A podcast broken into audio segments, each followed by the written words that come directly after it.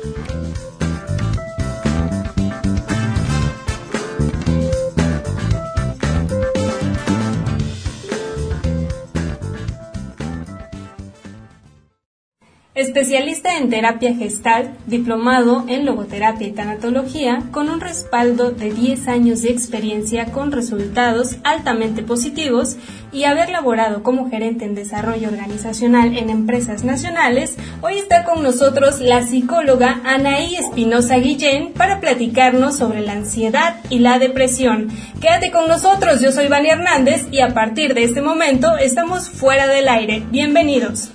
Psicóloga Anaí, bienvenida a este espacio, ¿cómo estás? Muchas gracias, Vania, yo me encuentro muy bien y muy agradecida por invitarme a este espacio. No, yo me siento realmente afortunada de que hayas aceptado la invitación. Es un mes en el cual estamos arrancando, estamos de estreno y espero que te sientas muy cómoda y resolvamos todas las dudas que tienen las personas que nos van a estar escuchando. Porque hoy traemos un tema que prácticamente ya es muy difícil que alguien se salve de padecerlo. Así es, la verdad es que es un tema de lo que más haciendo en el consultorio y creo que es de sumo interés para todos porque en algún momento de, de nuestra vida todos o o lo hemos padecido o hemos conocido a alguien y pues hay muchas preguntas, muchos mitos. De alguna manera es bueno tener una información mucho más certera para no dejarnos llevar por muchos de estos mitos que lejos de ayudar pues nos perjudican. Efectivamente yo creo que este es un momento clave para también poder ayudar a toda la sociedad porque hay muchas personas que no se atreven a preguntar por temor a que vayan a pensar que está uno loco, que que pues no le está echando ganas o a esa forma en que a veces los humanos tienden a juzgar antes de ayudar. Yo creo que es un buen momento para, para apoyar a todas esas personas y vamos a empezar por la, por la pregunta clave. Ansiedad y depresión. Ambas, ambas tienen un impacto muy fuerte tanto en los pensamientos y la forma en que nos comportamos todos los días ante la sociedad o cómo afrontamos nuestros retos de la vida. Pero, ¿cómo definimos cada una? ¿Qué es ansiedad y qué es depresión? Ok, esta pregunta es muy importante porque continuamente pensamos que son sinónimos y realmente no es así. La ansiedad es completamente diferente. La ansiedad es un trastorno de salud mental que principalmente se caracteriza por una preocupación persistente y excesiva. Todo el tiempo estamos preocupados y pensando de manera constante en actividades o eventos que nos, nos tan difíciles controlar. Principalmente esta es la característica, es aquello que yo no puedo controlar y eso es lo que me genera la ansiedad. Y eh, la depresión es igual un trastorno de salud mental que su principal característica es que hay una tristeza persistente, hay una pérdida de interés en las actividades que normalmente solían interesarte. Eh, eh, que si lo pudiéramos decir de una manera más digerible, más coloquial, la ansiedad tiene que ver más con que todo el tiempo estoy pensando en el futuro y aquello que yo no puedo controlar y la depresión tiene que ver más con, con, todas aquellas cosas que yo no pude realizar, más con, con mi pasado o mis asuntos inconclusos.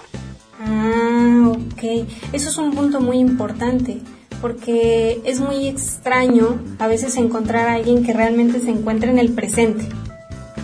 Así es, en cualquiera de, de las dos, la realidad es que no estamos viviendo nuestro aquí y ahora. Y esa es eh, quizá el mayor el mayor conflicto que nos encontramos, que la mayoría de las personas o estamos pensando en, el pasado, estamos pensando en el futuro y nos olvidamos de nuestro presente y, y eso en que desemboca pues en una falta de salud o de higiene mental. Claro, pero ya sea ansiedad o depresión, ambas se pueden trabajar. Así es. Eh, eh, en ambas tenemos ciertas características, habilidades que podemos ir desarrollando para ir trabajando, tanto si lo padeces, si lo padecemos, tanto para encontrar una estabilidad, tanto si para que si no lo padeces, de alguna manera vengas. Eso es lo más recomendable, no tanto eh, lo coactivo, sino lo preventivo. Okay. Y en cuanto vamos a segmentar en dos partes, porque son muy distintos. Muchas personas, por alguna extraña razón, ya lo mencionabas, creen que es sinónimo de, y no es así. Entonces, ¿cuáles serían estas características realmente definitorias tanto de la ansiedad como de la depresión, perdón? Ok, mira, eh, empezamos con, la ansiedad, que es un tanto más común en este momento. Eh, los síntomas principales es, hay un nerviosismo constante, agitación, o sea, todo el tiempo sientes como que de alguna manera estás sobresaltado, las manos te sudan constantemente, o sientes el corazón muy acelerado. Tienes, eh, cuando hay una crisis de ansiedad como tal, tiene una sensación de peligro, sientes que, que algo malo puede pasar, da una sensación de pánico. Hay un aumento del ritmo cardíaco, esta es una característica física principal. Sientes eh, lo que coloquialmente decimos, siento que el corazón se lo va a salir de hecho, eh, aquí hago mucho hincapié que actualmente, eh, incluso muchas veces se llega a confundir, sientes que el corazón literalmente te duele por, lo fuerte que palpita. Eh, hay una hiperventilación, sudas constantemente, respiras de manera acelerada. Llegas a tener, esto no es siempre, pero sí es común que llegas a tener temblores en el cuerpo, principalmente en las manos o en las piernas. La sensación como como que te vas a desmayar o te puedes caer, ¿no? Eh, hay un cansancio excesivo, te sientes débil, cansado la mayor parte del tiempo, o si no es todo el tiempo, por lo menos en el momento en el que se va a acercar una crisis. Eh, hay una dificultad para concentrarse, piensas, eh, constantemente estás pensando en una preocupación particular, principalmente es como de tu momento actual entonces constantemente estás pensando en ese problema. Y eso te lleva a que la mayor parte del tiempo no puedes conciliar el sueño fácilmente. Y cuando lo llegas a conciliar sientes que no descansas, o sea, dices, no, es que dormí tres horas, pero me despierto con la sensación de que no dormí. Eh, y por, lo, por lo regular hay eh, problemas intestinales como el gastritis, colitis o la sensación incluso de que comes y no sacias tu hambre o que todo lo que comes te cae pesado. Ok, no, no, no. Oye, y por ejemplo, bueno, y más en esta, en esta temporada, ¿no? Estamos en un episodio de la vida que, que de verdad yo creo que nadie se imaginó que en algún momento nos iba a llegar una pandemia en la cual iba a causar psicosis y esta psicosis pues bueno nos está generando una sintomatología en la cual personas con ansiedad el porcentaje está arriba por lo que cotidianamente estaba hace un año. De hecho, eh, los vas a sentir constantemente, pero se van a acentuar de manera muy particular cuando viene una crisis de ansiedad. ¿Cuándo se va a dar una crisis de ansiedad? En cualquier parte del día. La mayoría de las veces sucede eh, bajo algún evento en particular que te exalta. Sin embargo, no es una regla. Tú puedes decir, eh, un ejemplo, ¿no? Yo me peleé con mi pareja, con mi papá, con mi hijo, pasó tres horas o pasó todo un día y la crisis me dio después, ¿no? ¿Por qué? Porque si hubo algo que te lo detonó, pero de alguna manera tu cuerpo lo, lo, lo, lo reserva. Entonces no hay una hora en particular del día en que te pueda dar una crisis y esa es la característica por la que a veces lo llegamos a confundir con que es un síntoma físico. Porque aquí es muy importante aclarar que los síntomas físicos sí existen. O sea, tú verdaderamente sientes el corazón que, se te agita, verdaderamente está sudado, verdaderamente te puede llegar a costar, eh, que puedas respirar.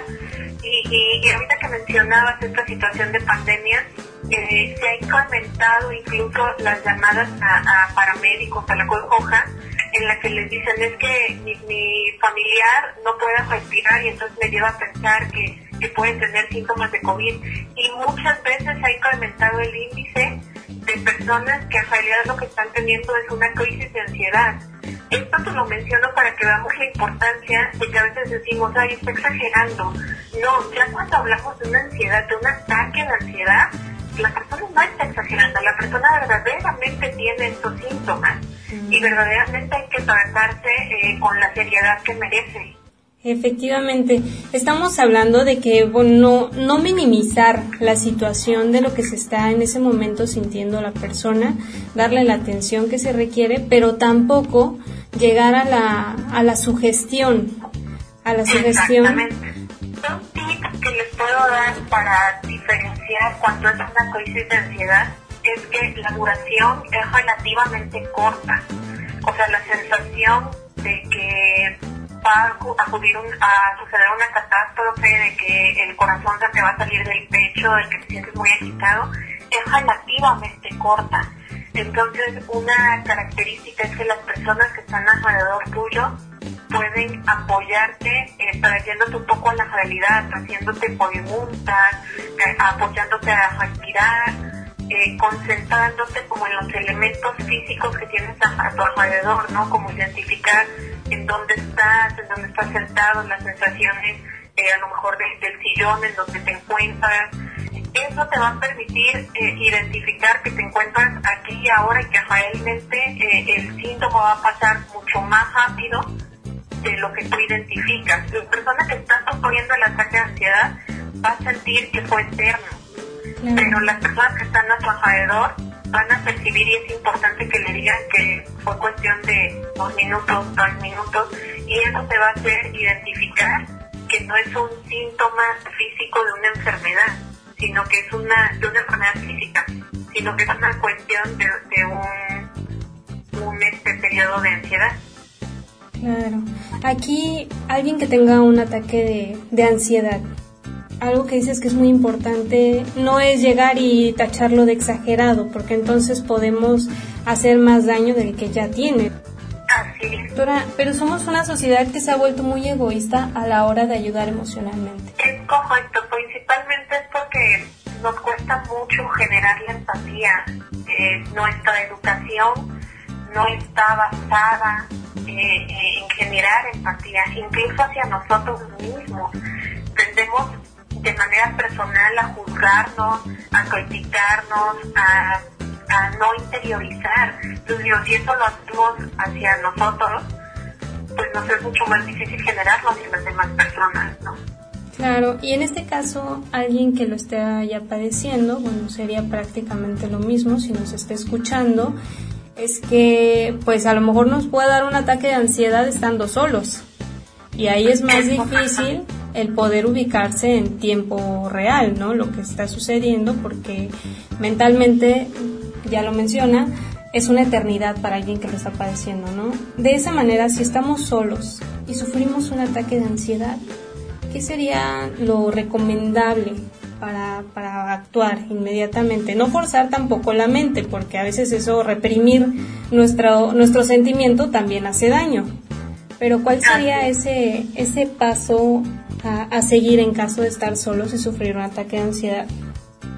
Ok, bien. Este, así como de, de manera rápida, eh, una técnica que te puede ayudar de manera instantánea es hacer una respiración profunda. La característica en un ataque de ansiedad sería que inhaláramos por nariz, contando mentalmente hasta el 5, sostenemos la respiración en 5, es decir, en mi mente vuelvo a contar 1, 2, 3, 4, 5 de manera pausada y exhalo por boca en 5.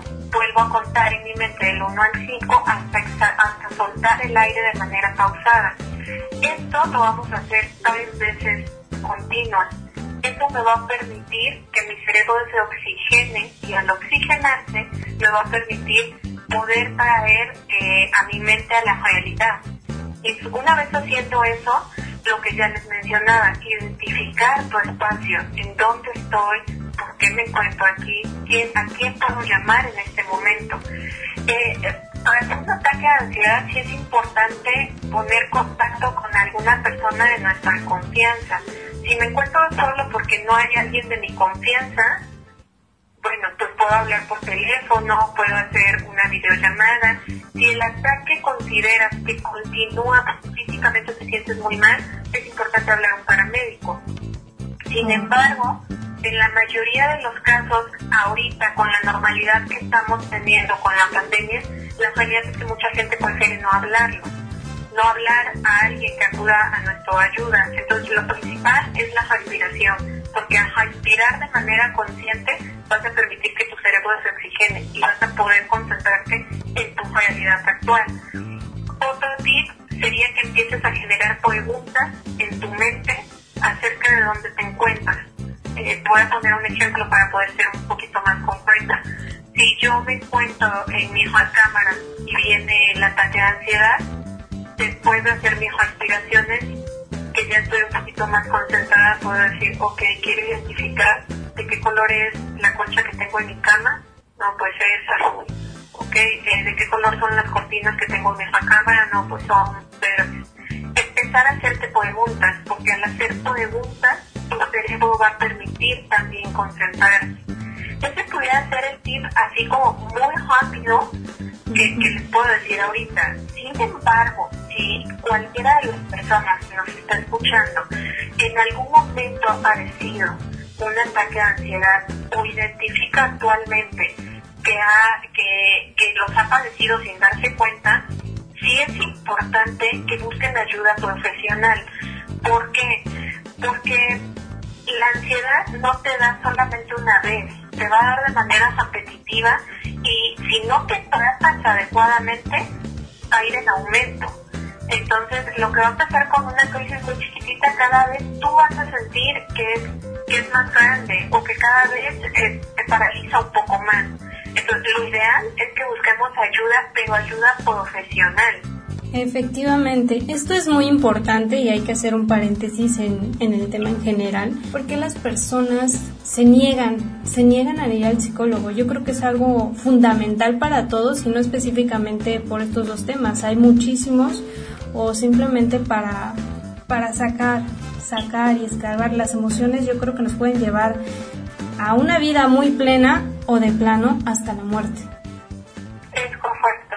De hecho, eh, con toda esta situación de la pandemia actual, hay muchas líneas de, ayuda que son completamente confidenciales incluso son gratuitas entonces, para las personas que quizá no se atreven todavía a buscar una ayuda mucho más especializada, de momento pueden recurrir a estas líneas que cuentan con personal eh, confiable y confidencial. Entonces, también eh, es una buena herramienta que para un, una, una crisis poder llamar a una de estas líneas, siempre teniendo presente que la mejor manera pues, es buscar un, tratamiento psicológico eh, adecuado. Claro, ese es un punto en el cual eh, muchas personas no nos debemos cerrar. A un lado la pena, todo podemos, cuántas personas no ya tenemos a nuestro alcance un dispositivo móvil, podemos llamar a una línea telefónica de ayuda psicológica y eso va a marcar mucho la diferencia en nuestra vida. Así es. Efectivamente. Muy bien, bueno, después de este paréntesis regresamos eh, al tema donde me preocupa cuál es este, qué es lo peor que puede pasar en caso de que no se atienda una ansiedad. ¿A dónde nos puede llevar la ansiedad? Mira, eh, como ya te mencionaba, en caso de no atenderte, cada vez tus crisis van a ser más continuas. Entonces, si hoy te sientes, si hoy solamente te sientes un poco ansioso, pero mañana nuevamente, y en una semana nuevamente y no haces cambio de hábitos de tu vida cotidiana, no tienes un tratamiento adecuado, lo que va a pasar es que cada vez va a ser más recurrente. Entonces de alguna manera va a empezar cada vez a, modificar más tu vida, porque lo que hoy empieza como una pequeña angustia, el día de mañana va a ocupar el 80% de tu mente, todo el tiempo vas a estar pensando en eso. Ahora, eh, hablando ya a nivel cognitivo, lo que sucede eh, en la química del cuerpo es que hay una parte del cerebro que se llama hipocampo que está asociada a la memoria. Cuando nosotros producimos demasiada ansiedad, empezamos a afectar el, hipocampo, se empieza eh, como a reducir, por así decirlo. Y entonces esto que nos produce, nos produce pérdida de memoria constante, nos produce que empecemos a generar emociones cada vez más negativas y recordemos que esto a qué nos va a llevar a ser indecisos, a tomar malas decisiones. Entonces, algo que va a empezar como que tú digas, ah, yo solamente me siento como un poco angustiado, va a terminar en que no puedas tomar decisiones adecuadas, a que constantemente sientas una angustia en la cual no te puedes concentrar porque estás concentrado en tu angustia. Y pues lo más importante es que cada vez eres más negativo y finalmente qué nos gusta estar rodeados de alguien negativo? La realidad es que empiezas a alejar a seres queridos, empiezas a rendir menos en tu actividad laboral y pues finalmente que vas a desembocar también síntomas físicos, ¿no? Eh, físicamente vas a empezar a deteriorar diferentes partes de tu cuerpo y entonces inicialmente solamente con esto, pero posteriormente efectivamente ya vas a tener enfermedades como es una colitis, una gastritis, eh, dolor en el cuerpo, incluso eh, la sensación como de, mm, dolor en articulaciones constantemente. Ok, hay una pregunta que, que me hicieron en la cual es uno le da un ataque de ansiedad, ya sabemos, ya identificamos que tenemos ansiedad. De la ansiedad viene la depresión o te pueden dar las dos al mismo tiempo. No hay una evidencia científica 100% comprobable que apunte a una sola cosa por la cual te da la ansiedad. Sin embargo, eh, dentro de las causas posibles son experiencias de vida traumáticas, estas pueden ser muy variables. Digo, finalmente creo que todos, eh, como seres humanos, llegamos a tener una experiencia de vida traumática. Sin embargo, aquí hablamos de cuando tu sistema emocional es muy endeble, es más probable que si tú no sabes más tus emociones desemboquen en ansiedad. Eh, dos, la herencia. La cuestión genética es importante. Si yo tengo un, un familiar que en algún momento de su vida padeció algún trastorno de ansiedad, yo tengo un porcentaje de probabilidad de yo en algún momento padecerlo. Esto no es una regla y es importante no sugestionarnos, solamente eh, para mencionarlo, para identificar que tenemos posibilidades. Aquí más allá de sugestionarme, es yo identificar, ah, pues tengo, no sé, 10 parientes que han tenido ansiedad, yo no voy a sufrir, ah, entonces si yo tengo esa carga genética, ¿qué debo de hacer? Llevar una vida eh, física y mental, espiritual mucho más equilibrada, porque entonces lo voy a prevenir. Okay. Eh, de ahí eh, llevar una vida con demasiado estrés. ¿Qué es una vida con demasiado estrés? Cuando si yo identifico que mi trabajo todo el tiempo me están exigiendo de más, si no me da tiempo a hacer todas las cosas, todo el, o sea, todo mi entorno es de demasiado estrés, padecer ansiedad. Eh, la pérdida de algún familiar o de algo significativo en tu vida también te puede provocar una crisis de ansiedad eh, fuerte. Y aquí es muy importante y en esto hago mucho hincapié, otra de las causas es que hay ciertas enfermedades físicas que nos llevan a desembocar en, en generar ansiedad a causa de la enfermedad física. ¿Por qué hago mucho hincapié en esto? A mí, Tania, constantemente me llegan al consultorio personas eh, que han sido diagnosticadas con ansiedad y entonces identifican que la ansiedad es solamente es por causa emocional y no necesariamente es importante descartar que no haya una causa física por el cual también estás generando ansiedad. Eh, te voy a decir algunos ejemplos de las enfermedades físicas que llegan a desencadenar eh, ansiedad.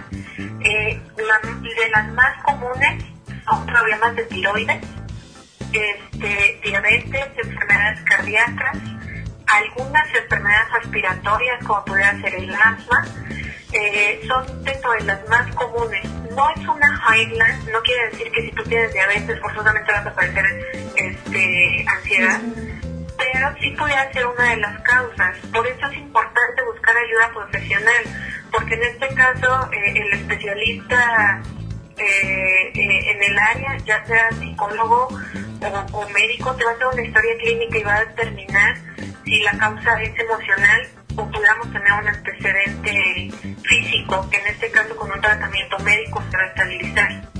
Claro, es muy importante el que cada persona también el, tomarse todo con más calma, ¿no? Porque de pronto pareciera que nos apachurraron el botón de acelerar todo porque se nos va a hacer tarde. ¿Para qué? ¿Para qué se nos va a hacer tarde, no?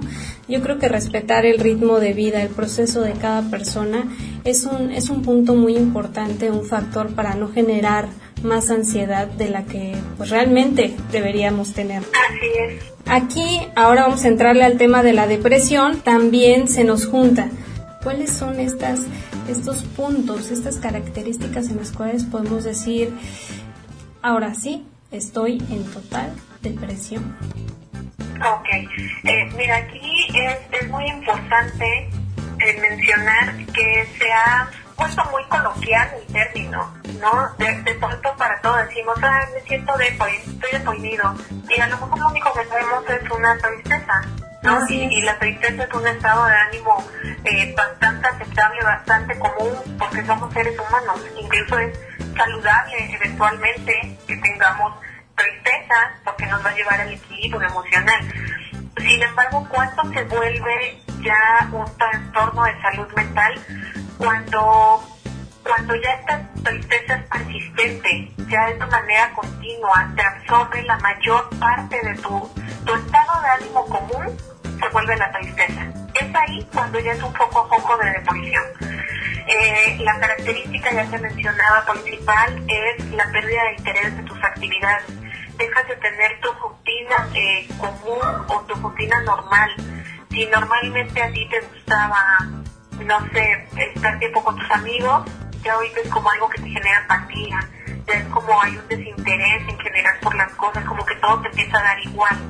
Hay insomnio por su regular, no puedes dormir, te dan muchas, muchas horas antes, tardas muchas horas antes de dormir y cuando puedes conseguir el sueño son siestas como cortas y al despertarte te sientes como exaltado, igual con la sensación como de no haber descansado, como acelerado incluso en ocasiones o con demasiada apatía.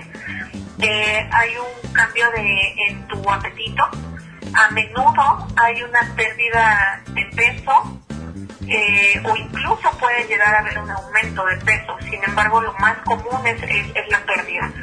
Eh, sientes que tienes como falta de energía, como continuamente me refieren como, ay, siento como como que mi, energía se absorbe hacia realizar cualquier cosa, ¿no? O sea, me paro, lavo los platos y ya me siento agotado. Eh, hay un sentimiento, esto es muy característico de inutilidad, te sientes, te sientes como inservible eh, en tus actividades, constantemente llegas a sentir culpa o incluso la sensación como de odio hacia ti mismo, de no quererte, de, no querer estar haciendo lo que haces porque sientes que no eres bueno en lo que realizas. Hay una pérdida de, placer en general por las cosas. Eh, en caso de los adultos es muy común que hay pérdida de apetito sexual y constantemente eh, hay como dolor eh, muscular, constantemente te aquejas de, dolor en la espalda, en las piernas, eh, de cansancio físico. Ok, es muy muy extenso y bastante bastante interesante porque incluso hay casos en los cuales se ha declarado que hay personas que tienen una depresión crónica. Así es. Aquí hablamos de una depresión persistente en la que la característica es que por lo regular dura alrededor de dos años o más. ¿no? Eh, aquí sí es importante recalcar que la depresión está asociada con una alteración hormonal. Eh, eh, hay, un, hay ciertas hormonas características que, que nos ayudan que son la serotonina, que comúnmente la conocemos como la, hormona de la felicidad. Eh, está asociada mucho con el, con el sueño, con la satisfacción y de ahí viene que constantemente hay el insomnio. Eh, es la dopamina y el cortisol. Entonces, eh, cuando nosotros tenemos esta alteración hormonal, también hay como estos cambios de humor, muy repentinos, por eso mencionaba que una característica es sentirte infaltable.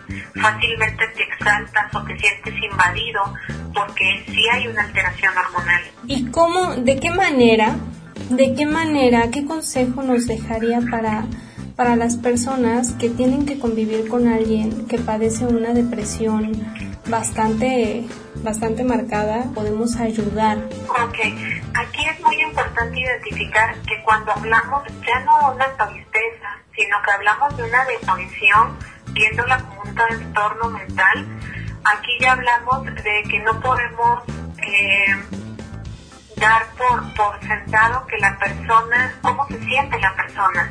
Entonces, hablar de sus emociones es algo que, que nos va a ayudar mucho, invitarla a que hable de sus emociones.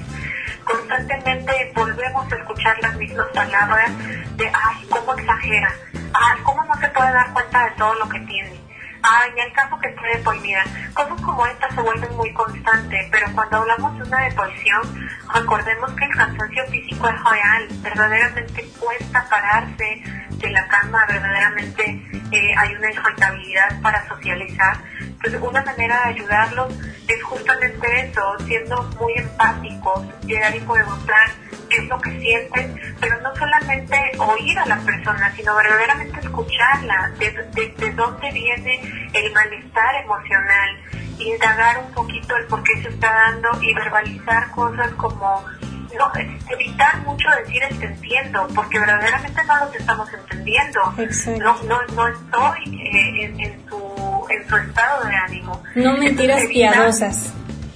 Exactamente, evitar decir estas frases que no son, no son reales.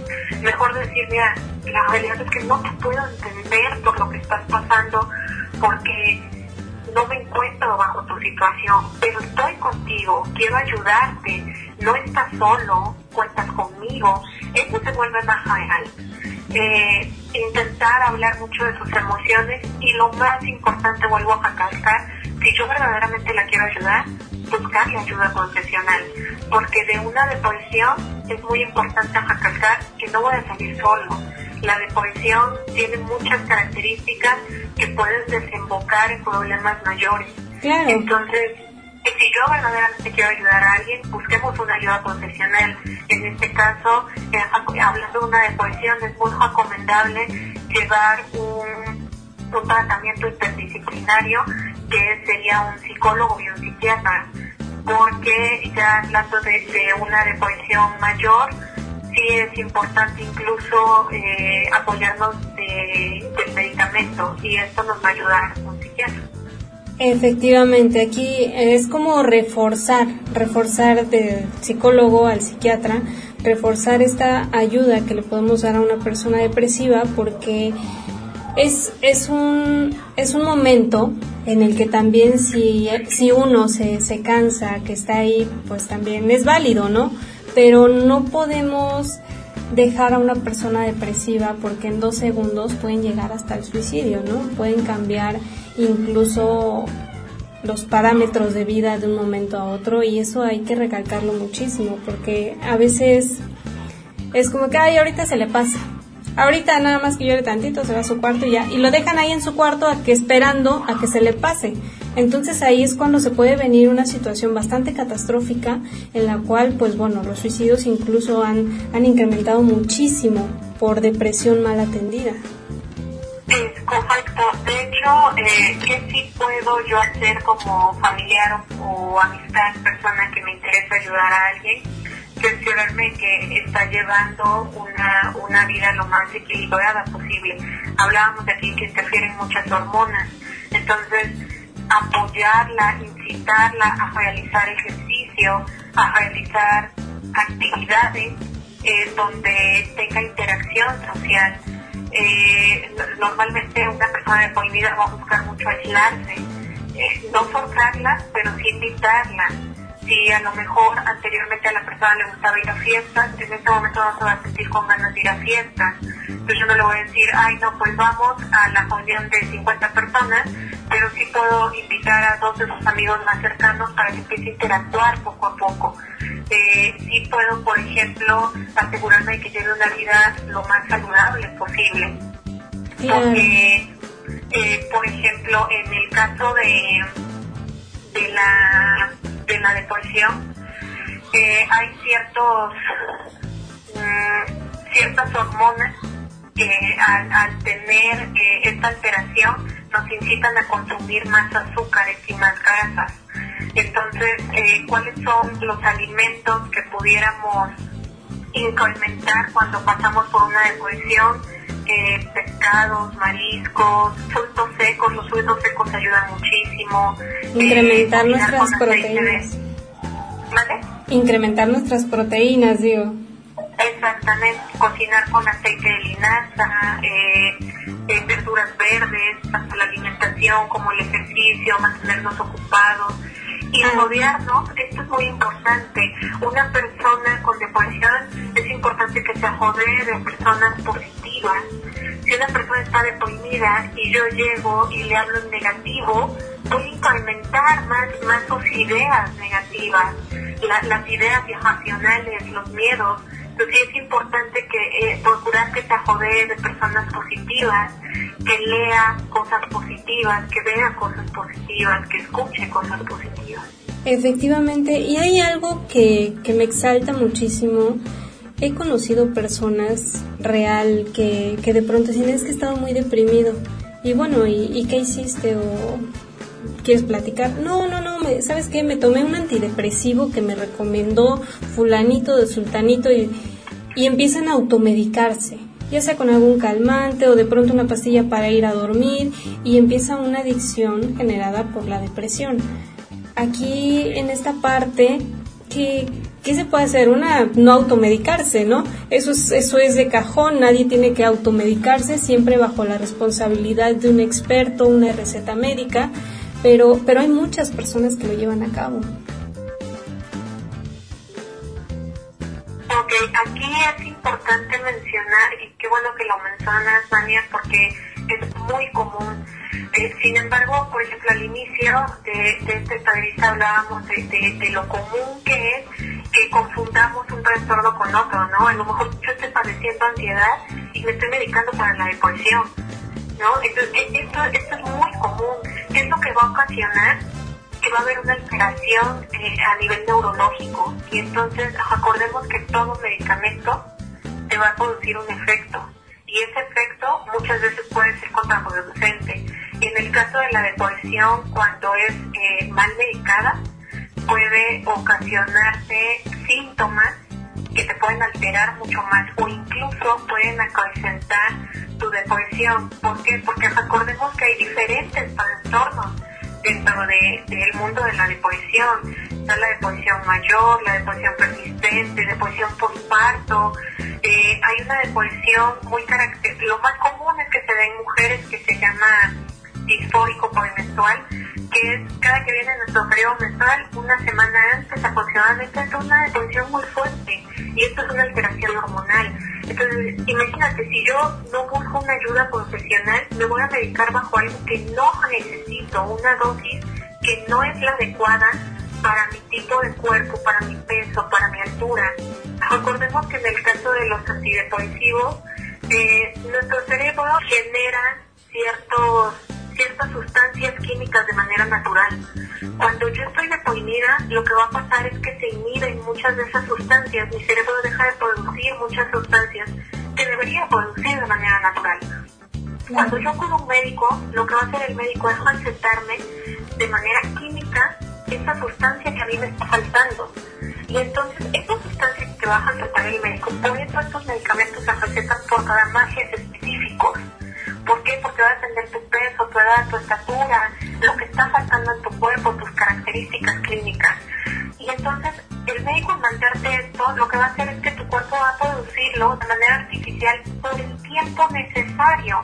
Actualmente, lo ideal es que el médico te retire el fármaco cuando tu cuerpo empieza a producir nuevamente el químico de manera natural para esto es la ayuda psicológica, porque eh, en la terapia psicológica vas a aprender a secretarlo de manera natural, vas a hacer un cambio de hábitos.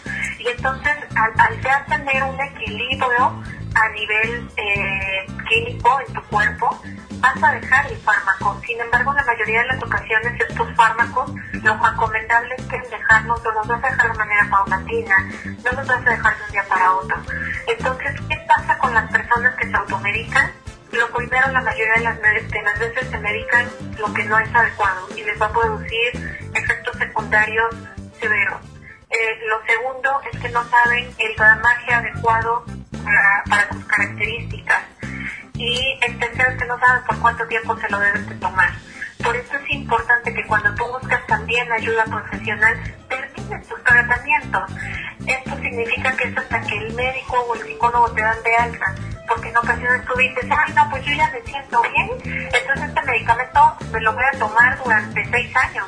Lo que vas a hacer de manera, eh, pues muy coloquial lo voy a decir, lo que vas a hacer es que vas a hacer a tu organismo flojo y tu, y, y tu cerebro ya no va a producir ciertas sustancias. Entonces los medicamentos no son eternos. La medicina eh, tradicional es, es, temporal, lo ideal es que eventualmente lo dejes y que el síntoma desaparezca y para eso te va a ayudar el tratamiento psicológico, para que identifiques la causa raíz de, tu depresión, de tu trastorno y entonces puedas trabajarlo y entonces no tengas que depender de un medicamento constantemente. Eh, yo, yo siempre a, a, a, todos mis consultantes les, digo algo, actualmente pues creo que la mayoría de las personas cuidamos un poquito nuestra economía. No se trata de que gastes toda tu vida en, un medicamento.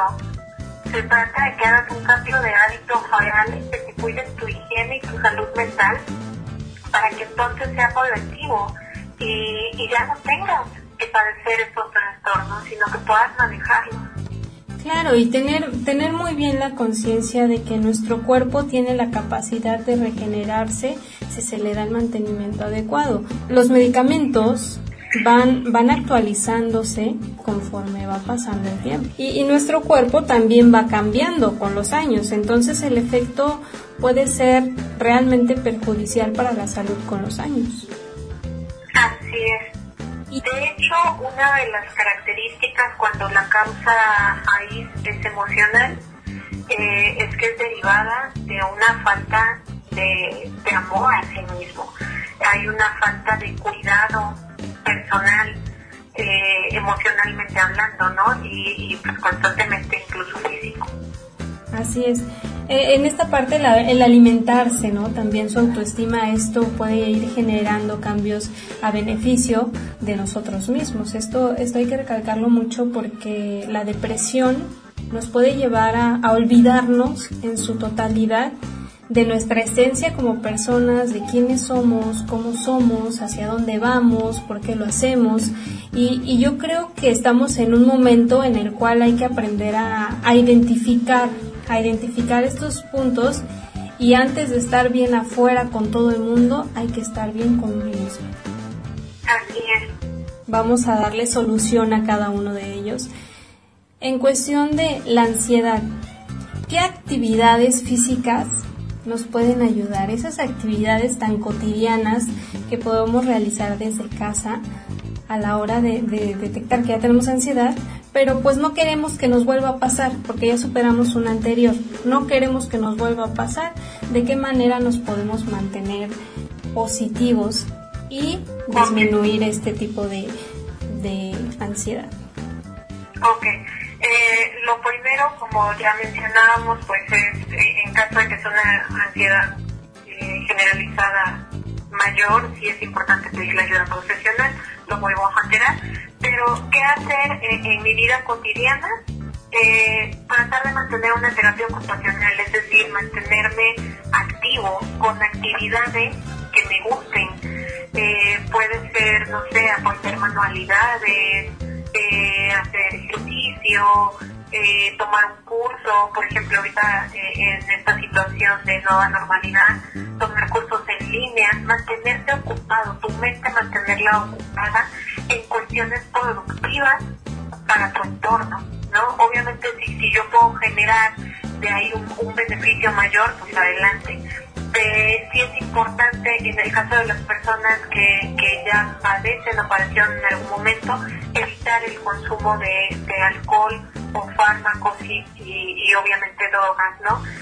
De realizar actividad física. Eh, esto de pronto se vuelve como muy eh, lo escuchamos tanto que lo vemos muy trivial, pero realizar actividad física de manera constante, aunque no te vuelvas un atleta de, de, primera, ¿no? Pero sí realizar un poco de actividad física, subir escaleras, andar en bici, ahorita con, con, la nueva normalidad, incluso eh, en redes sociales hay infinidad de cursos de actividad física para hacer en casa. Eh, joderse, como ya mencionaba, personas que son positivas. Eh, constantemente de pronto acordemos que se vuelve adictivo ser negativo. Entonces, ¿por qué no volver adictivo el ser un poco positivo? ¿Qué joderse personas positivas? Esas personas que cuando estás con ellas, al irse, dices, ay, qué bien me la pasé. Ay, me encanta cómo piensa, que te dejan unas hojas en la cara. Esas son las personas positivas. Yo les invito a que ustedes piensen de su entorno, cuáles son esas personas que, que les notan, que, que, te, que te incitan a, ser mejor persona, a estar contento, a estar buena. Eh, detenerse es muy importante tener proyectos en tu vida cotidiana. Proyectos a corto, mediano, largo plazo. Acordemos que los proyectos no necesariamente requieren economía, que de pronto es el, el principal contexto que ponemos. Que no, no tengo dinero para poner tal negocio. ¿no? Un proyecto no necesariamente tiene que involucrar economía. Un proyecto incluso puede ser al interior de tu hogar. Entonces yo, yo me pongo como proyecto que mi familia sea más unida. Entonces, ¿qué voy a hacer para que sea más unida? No, pues voy a aprender a, no sé, a, hacer postres y una vez al mes vamos a hacer un postre con mi, con toda mi familia, ¿no? Estoy poniendo un ejemplo muy burdo, pero pero finalmente se trata de eso, de, de, que tengas proyectos cercanos a ti, de importancia para ti eh, incluso proyectos en tu actividad laboral, ¿no? Eh, si a lo mejor, eh, no sé, proponer algo en tu empresa, eh, que te pongas como meta algún ascenso, no sé, infinidad de cosas. Eh, intentar mantenerte motivado constantemente, que haya algo en tu día, que tú digas, esta es mi razón para hoy pararme y estar de buenas, ¿no? O sea, mantener una motivación constante en tu vida. Eh, que, que aquí es muy importante resaltar que hay motivaciones tanto externas como las internas. No todas tienen que ser externas, porque si todas son externas vas a depender de otras personas. También las motivaciones internas son importantes porque son las que te van a generar algo. Y muy importante y algo que en nuestra cultura eh, realizamos muy poco y yo de verdad los invito a que lo practiquen. La ansiedad, algo que nos ayuda muchísimo para superar la ansiedad es la meditación. La meditación nos va a ayudar a mantenernos en el aquí y en el ahora, en tu presente, y nos va a enseñar técnicas de respiración para nosotros llevar eh, la solución a todos los ataques de ansiedad que tenemos, lo principal que practicamos son eh, actividades de meditación, de respiración, perdón. La respiración, como ya decía, nos va a traer beneficios eh, eh, físicos y emocionales y nos va a permitir definitivamente neutralizar mucho de, de lo que sucede a nivel cerebral. Eso es muy importante. Y, y, aparte, bueno, ser también realistas, la ansiedad y la depresión es un proceso de alguna forma lento, cada quien lleva su propio ritmo. No es fácil, no es fácil, pero sí tiene solución. Sí tiene solución y en su mayoría, en cuanto uno se pone las pilas, mencionar yo quiero lograrlo, yo quiero sentirme mejor, entonces ahí va a estar. Y ya aplicar la, la, meditación, que muchas personas no creen en ella, pero, pero aplicarla en día con día, arriesgarse a descubrir nuevas cosas, nuevas emociones, esta, esta parte sensorial que también a veces se nos olvida, ¿no? Entonces ya tenemos rutinas tan marcadas que yo creo que también el ser un poquito arriesgado en cuanto a otras actividades nos vendrían muy bien en, en ambas, ¿no? Tanto en la ansiedad como en la depresión. Sí, y, y, fíjate que también sí me gustaría añadir específicamente ahorita en esta situación de pandemia, sí es muy importante de pronto no concentrarnos en las noticias negativas que escuchamos. Lamentablemente nuestros medios de comunicación están saturados de amarillismo y de, pues, de noticias completamente negativas, ¿no?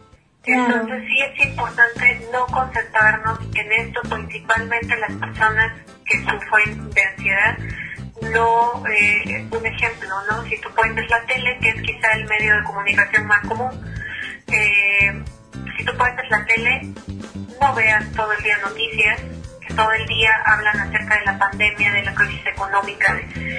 no, si quieres mantenerte informado, busca medios de comunicación alternos que sean un poco más objetivos, no tan amarillistas, y velos a lo mejor una vez al día. Y de ahí trata de ver, de, ver, de escuchar, de leer eh, noticias positivas, por ejemplo, como tu canal de radio que intenta nutrir de temas de interés, pero sin amarillismo. Eh, de, leer eh, cosas más positivas, de, de, en este periodo de pandemia mantenerte, muchas personas me dicen, Anaí, es que es muy difícil mantenerse positivo para una realidad que hay una crisis en diferentes sentidos. Y, y, yo siempre les, comento, sí, sí, o sea, es difícil, claro, no se trata, ser positivo no, no, no es sinónimo de que... De negar una realidad, ¿no? Realidad. Exactamente. puede ser completamente realista, es difícil, sí, claro que es difícil, estamos pasando por una situación crítica a nivel mundial, sí, es real, pero no es eh, obligatorio sentirte mal, no es obligatorio que te vas a hundir eh, en una poca economía, no es obligatorio que te vas a enfermar, no es obligatorio que te debes de sentir triste. Por el contrario, si tú todo este periodo lo ves como un periodo de transición, de cambio, y que hay que adaptarnos a ese cambio, entonces te va a permitir ver esta pandemia incluso como uno de tus proyectos, ¿no? Si, si yo lo veo como un reto de, de creatividad, me va a permitir adaptarme a esta situación de una manera positiva, sin dejar de ser realista. Claro, esa, eso es muy emocionante. El encontrar esta práctica que, que bueno, lo particular sí, sí, sí la he llevado a cabo y, es muy padre el encontrar siempre el lado positivo de lo negativo, el poder transformar una situación y no es negarse a la realidad, pero sí en esta actualidad, por ejemplo, ahorita está el COVID, no se puede esto, no aquello, no aquí, no allá, ya muchos sienten que su vida se acabó. Se metieron en una cajita y ya de aquí no hay más. Entonces, eh, en esta parte, el, el decir, bueno, me tocó estar en una época de transición, de evolución. Vamos a ver qué puedo hacer esto y de esta manera yo también puedo ir evolucionando para que cuando todo pase y encontremos una nueva normalidad a nuestra vida, entonces ya hicimos algo productivo dentro de lo desastroso que, que todo a nuestro alrededor pareciera, ¿no? Es correcto, porque incluso, eh, por ejemplo, a todos los que nos escuchan, que sean padres de familia, hay que enseñarles a, a, nuestros hijos, a, las nuevas generaciones, también adaptarse a estos cambios.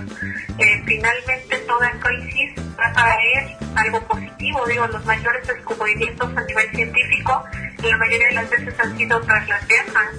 Entonces, eh, ¿a qué nos lleva a saber que finalmente esto nos va a permitir reinventarnos, generar una, una creatividad, generar eh, nuevas formas de ver las cosas. Así es, y cuidar mucho el contenido. Sí hay que hacer mucho hincapié en ello porque contenidos hay montones. Y así como hay muchísimo contenido malo, siento y soy fiel creyente de que es más el contenido bueno que podemos encontrar si lo sabemos buscar que el malo. Entonces hay que hacer cosas que nos dejen y nos aporten algo, algo a nuestra vida, ¿no? Que nos dejen algo bueno y es que a veces nos enfrascamos tanto en lo material que teníamos o que tenemos, pero pero pues no es lo básico en la vida y yo creo que el crecer emocionalmente, mentalmente, vale más que cualquier otro tipo de actividad materialista que podamos obtener. Fíjate que qué bueno que mencionas esto porque en la ansiedad es muy común querer controlar todo lo que pasa en tu entorno. Y aquí es importante darnos cuenta que no podemos controlar todo nuestro todo lo que acontece a nuestro alrededor. No puedo controlar lo, las emociones, la forma de ser, la forma de actuar de las personas que están a mi alrededor, por muy cercanas que sean. Pero sí puedo controlar el cómo percibo yo las cosas, el cómo realizo yo las cosas. Si no puedo controlar la cantidad excesiva de, amarillismo y de noticias negativas, sí puedo controlar lo que yo busco, lo que yo leo, lo que yo escucho. Entonces, también los invito a eso, a que de pronto nos hagamos responsables de, de lo que sí puedo hacer yo, que es buscar información fidedigna, de leer información fidedigna, joderme de personas que me nutran eh, y pues mantenerme centrado eh, en mis emociones. Finalmente, estos dos trastornos, una, una realidad es que empezamos a evadir a lo largo de nuestra vida nuestras emociones.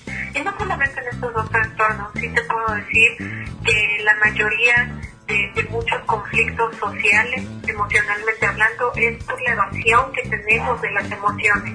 La realidad es que eh, nos enseñamos y enseñamos desde muy pequeños que la tristeza es mala, ¿no? Yo, yo, yo lo veo actualmente con, nuestros niños, un niño llorando y el papá que hace, ay, te, te, compro un juguete para que el niño deje de llorar, ¿no? Eventualmente ahí yo no lo estoy haciendo emocionalmente tan sano eventualmente va a ser una persona ansiosa, porque no le enseño a controlar la frustración, no le enseño a controlar la tristeza. Las emociones negativas no son malas, al finalmente son emociones y, es algo que debemos experimentar para estar equilibrados. ¿Cuándo se va a volver malo? Cuando ya excede el tiempo, pero para eso se trata de empezar a generar inteligencia emocional, que yo pueda experimentar la tristeza pero la experimento y, sé salir de ella. Y, sé que, quizá ese estrés, lejos de paralizarme, me va a motivar. Y entonces una, una emoción negativa la voy a transformar, la voy a transmutar en una actividad eh, benéfica para mi persona y para mi entorno.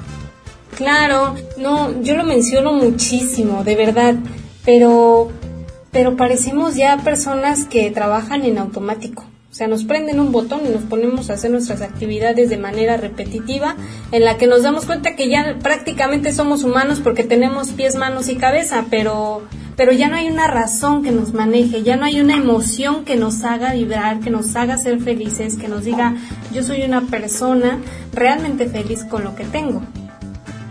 Así es. De hecho, yo creo que es una, una característica esto que mencionas, por lo cual hay tanta ansiedad en esta situación eh, de pandemia, porque nos cuesta mucho actualmente identificar lo, lo, verdaderamente importante, lo que de verdad me da satisfacción, felicidad, eh, es el motor de vida, nos cuesta identificarlo. Nos hemos vuelto lamentablemente en términos generales una sociedad exageradamente consumista. Entonces, empezamos a perder de vista las cosas realmente importantes y eso nos lleva finalmente a, generar este tipo de trastorno. Claro, bueno, ya, ya casi para cerrar, el, el hecho de, de, decir que la tristeza no es mala, el enojo no es malo, y hacerle ver a las personas que no existe persona que nazca siendo feliz que toda, que toda la vida se mantenga así hasta el día en el que se muere, ¿no?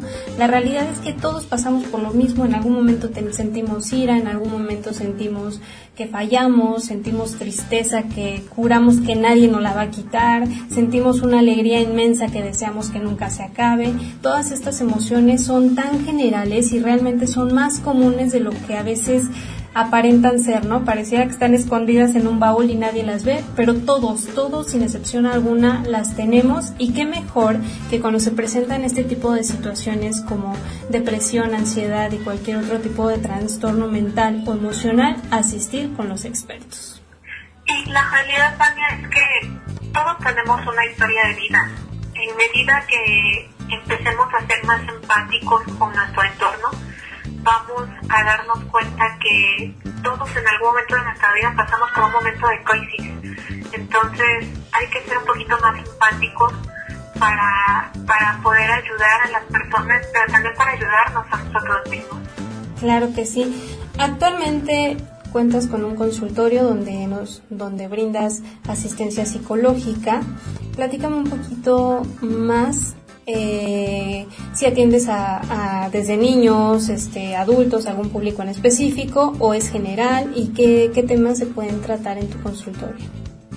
Ok, mira, atiendo eh, niños, adolescentes y adultos y eh, principalmente dentro de lo que más trabajo es depresión, ansiedad, estrés, eh, cuestiones de autoestima, cuando te llegan a diagnosticar con alguna enfermedad degenerativa, trabajamos con que puedas aceptarlo y trabajo también principalmente, me especializo mucho en el tema de duelos, aprender a manejar los duelos, eh, todo lo que tiene que ver con un proceso de, tanto de que te prepares a lo mejor para un familiar que esté en un proceso de, alguna enfermedad que haya sido diagnosticada. Ese tema es muy, muy importante y aparte es muy difícil de digerir, el cual lo tenemos, tenemos por ahí reservado algo contigo y de verdad yo los invito a que a que asistan, asistan a, a, con Anaí para cualquier tipo de asesoría psicológica porque su conocimiento es muy amplio, es muy amplio y yo creo que basta con la entrevista que estamos escuchando, sus respuestas, la forma en que te trata, porque en esta situación estamos guardando esta parte de, del cuidado hacia los invitados y, todos nosotros y vía telefónica nos estamos comunicando. Pero pero realmente, Anaí, yo admiro mucho tu trabajo y la forma en que lo llevas a cabo. Te es una persona altamente profesional. Entonces, a todas las personas, sí, sí los invito. Los invito a que si están contigo, ¿a qué teléfono nos podemos comunicar? Ok, eh, mi teléfono es 271-176-4926. En el caso del consultorio, atiendo solamente con previa cita por respeto a mis consultantes y que no se empalme con otra consulta. Igual doy cursos y conferencias, tanto presenciales como de manera virtual, para adaptarme a, esta situación. Eh, temas de desarrollo humano en general y también son con cita para, para ajustar eh, los temas a las necesidades del público al que va dirigido. Correo electrónico es psicóloga anaí e gmail.com. Ok, ahí cualquier persona te puede enviar un correo electrónico o bien directamente a tu WhatsApp, se agenda una cita y entonces que empiece la hora de sentirse mejor. Así es, los invito verdaderamente a, a conocer lo que es un proceso de terapia porque hay, hay muchos mitos acerca de lo que es la terapia psicológica. Eh, quizá el más común es que es una plática como de amigos y no es así. Los invito a que lo conozcan. Si tienen dudas acerca de cómo es un proceso de terapia, los invito a que ya sea conmigo o con cualquier especialista eh, en temas de salud mental, vayan a una terapia. Si, si en la primera consulta haces empatía y te sientes a gusto con el terapeuta, el proceso te va a traer beneficios muy grandes y un cambio de vida eh, en positivo. Cada vez te vas a sentir mucho más realizado y, va a haber un autoconocimiento eh, verdadero acerca de tu persona. Claro, sí, muy importante perder el miedo. Yo los invito a que, como ya lo mencionaste, llamar y preguntar total. Por preguntar nadie cobra. Así que hay que perderle el miedo, hay que perderle toda ese ese estigma que existe, ¿no? Porque, ay no, yo creo que eso es lo que más genera ansiedad, la falta de conocimiento. Entonces, levanta ese teléfono, comunícate con Anaí y reserva tu consulta porque va a valer muchísimo la pena. Bueno, pues hasta aquí llegamos a la entrevista del día de hoy en este su programa que está fuera del aire. Anaí, yo te agradezco infinitamente que estés con nosotros. Espero que, que de esta primera vez no sea la única. Tengamos más sesiones en las cuales puedas compartirnos todo tu conocimiento y toda esta experiencia en el área de psicología y desarrollo humano, que de verdad creo que es un impacto, un impacto a la sociedad que, que nos va a servir muchísimo, muchísimo.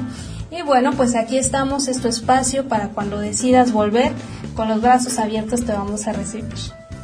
Muchísimas gracias, Tania, por el espacio, eh, a las personas que nos escuchan por, por el tiempo y pues yo quedo pendiente de cualquier situación en la que los pueda apoyar. Muchas gracias, que tengas un excelente día. A todos ustedes muy buen día. Yo soy Vani Hernández, esto fue Fuera del Aire. Hasta luego.